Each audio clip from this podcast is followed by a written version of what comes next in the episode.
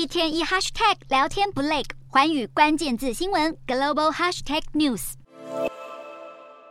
长长的人龙排在扭蛋机前面，这些日本民众想试试手气，或许下个获得免费机票的幸运儿就是自己。日本乐桃航空从二零二一年开始看准疫后商机，推出了扭蛋抽机票的方案。直到今年还是人气不减，不管是在日本哪座城市，只要有机会抽扭蛋，日本人一定抢翻天。这一波热潮也让乐桃在疫情后的收入逐渐回升。抽到免费机票的人，不只可以好好游玩日本国内，也可以飞到南韩首尔，连台湾也没问题。名古屋的扭蛋活动就有民众成为幸运儿，即将到台北度蜜月。这些扭蛋不只可以送你出国玩，而且还有神秘任务，让旅客吃饱喝足。相较于一般买机票出国玩，需要好运气的扭蛋抽奖，大大增添了旅行的趣味性，让民众踏上旅途之余，也能感受到意外惊喜。